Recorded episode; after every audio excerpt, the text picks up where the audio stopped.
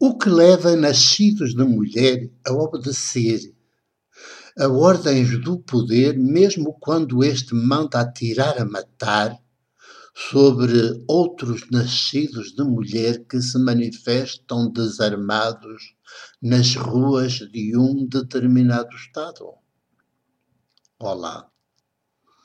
É com esta pergunta que regressa, depois de um pequeno interregno, o programa A Nossa Quinzenal, A Nossa Atualidade à Luz da Fé e da Teologia de Jesus. Este é já o programa 124, parte 1. A pergunta é mais que oportuna para quem vive como nós uh, em 2020, neste início de 2022, num mundo que hoje é cada vez mais como uma aldeia global. O que leva nascidos de mulher a obedecer a ordens do poder, mesmo quando este manda atirar a matar sobre outros nascidos de mulher que se manifestam desarmados nas ruas de um determinado Estado. Pois é, esta é a realidade e a pergunta está carregada da atualidade. A esta pergunta, eu começo por responder com uma outra. Esta.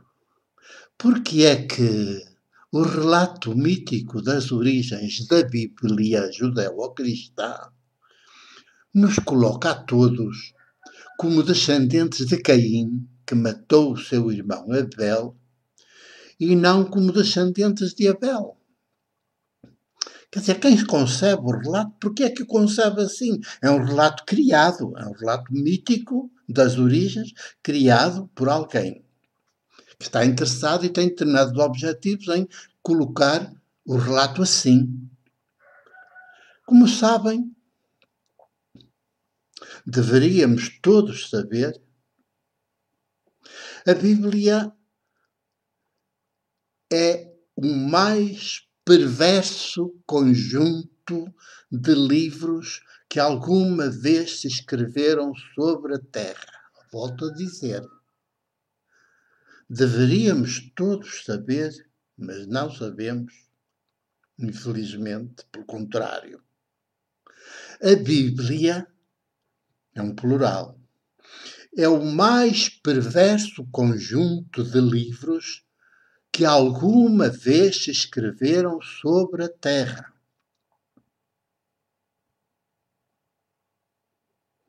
Dela não fazem parte, obviamente, os quatro evangelhos em cinco volumes, como provam dois livros meus.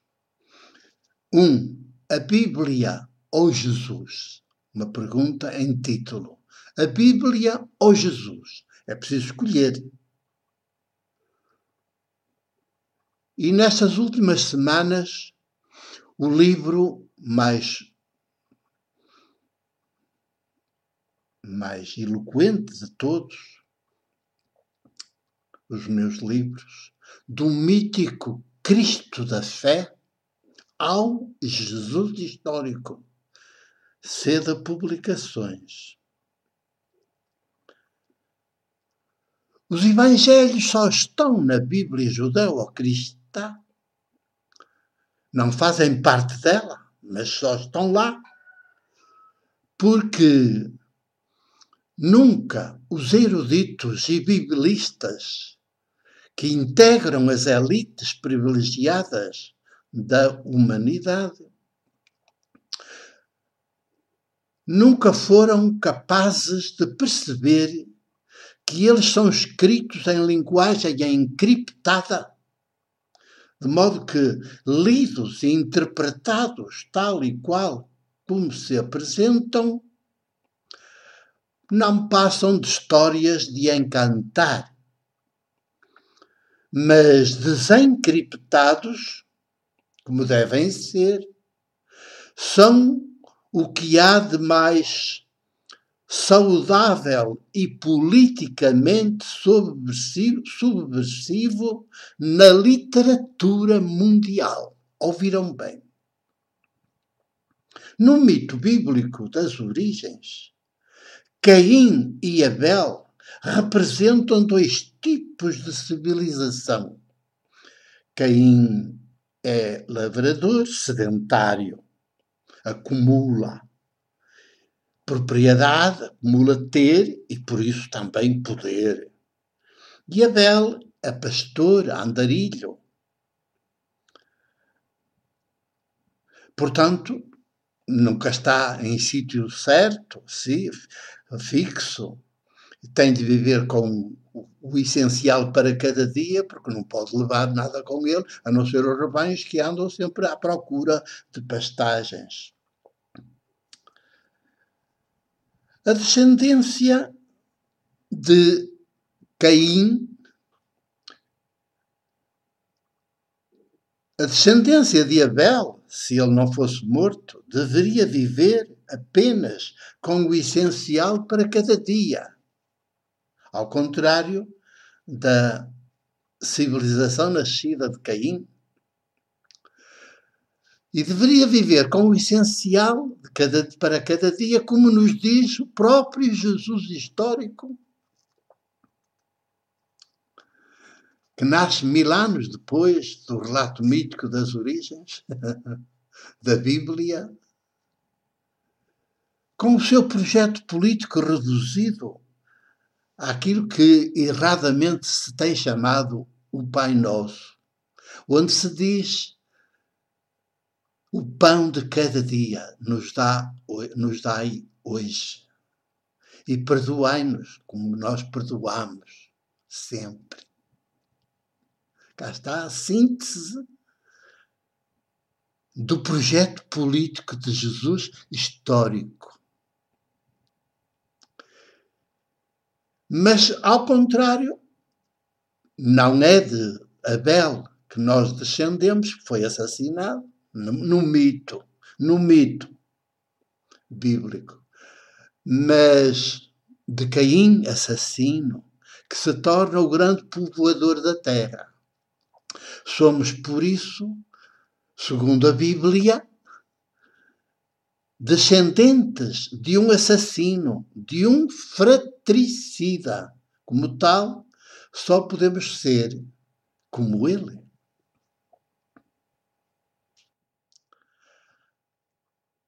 Ao começar, ao conceber um mito das origens assim, a Bíblia mandada escrever pelo poder vencedor, que é a tribo de David Salomão, da dinastia David Salomão, auto-justifica-se com um Deus todo-poderoso que ela própria cria que manda vencer, nem que seja à custa de matar todos os nascidos de mulher que se lhe oponham, desarmados que estejam. Claro que é um mito que as catequeses sempre ensinam como palavra de Deus. E aqui é que está o crime. Isto é um mito das origens, carregado de significado político. E que as catequeses sempre ensinam que é palavra de Deus, só que é do Deus poder e não do Deus que nunca ninguém viu, de tão omnifragilidade que é e que se nos dá a conhecer. Não em David, não na dinastia de David, Salomão, poder, mas que se dá a conhecer em Jesus histórico, Jesus Nazaré, nascido em Nazaré, não em Belém. Fôssemos descendentes de Abel, como a quem diz, de Jesus histórico, e conceberíamos e daríamos corpo a um tipo de civilização outra, cujo projeto político está bem sintetizado no eh, erradamente chamado Pai Nosso, em que o fundamental é garantir o pão de cada dia a todos, sem exceção, e perdoarmos-nos uns aos outros sempre. Sempre! Chegamos ao terceiro milénio do cristianismo. Quarto milénio da Bíblia hebraica. Com Caim ao poder, ao comando do mundo. Cada vez mais armados e temidos, ao ponto de serem obedecidos, obedecido quando, mesmo quando dá ordens a outros nascidos de mulher para atirarem a matar.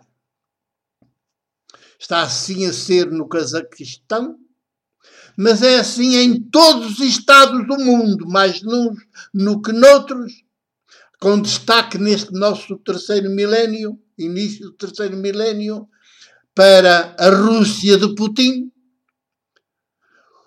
os Estados Unidos de Biden, a União Europeia com a sua NATO, a China de Xi Jinping.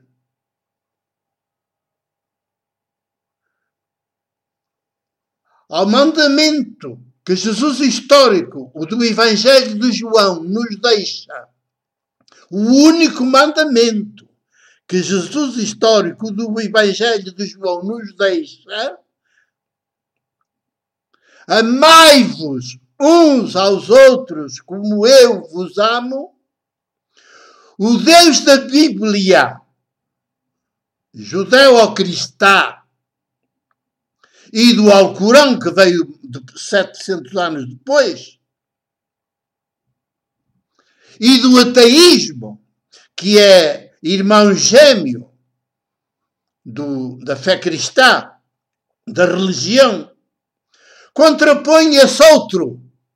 Armai-vos uns aos outros, como eu, do Deus Todo-Poderoso, sempre me apresento perante vós. Armai-vos uns aos outros. Estamos hoje como sabemos, à beira da implosão como planeta Terra, enquanto vida no planeta Terra e planeta vida. Nem a Covid nos desarmou, pelo contrário. A Covid é uma arma mais que o poder criou para atirar a matar, quando mais parece cuidar. E nós, que em Portugal até nos orgulhamos de sermos descendentes de um rei conquistador, por isso, quem conquista sempre rouba, quem conquista sempre mata sempre atira a matar. No, na altura não era de tiros, era de espada. Sempre decapita o outro, mesmo que esteja desarmado, só porque não faz parte do seu núcleo de sangue. Temos de mudar de civilização radicalmente e passar para a civilização andarilha que vive com o essencial para cada dia, para todos os povos, por igual. E é este o desafio que esta primeira parte do programa, a nossa atualidade, à luz da fé e da teologia de Jesus, nos deixa. Ousemos começar tudo de novo, sermos outro Jesus, século XXI. Até já.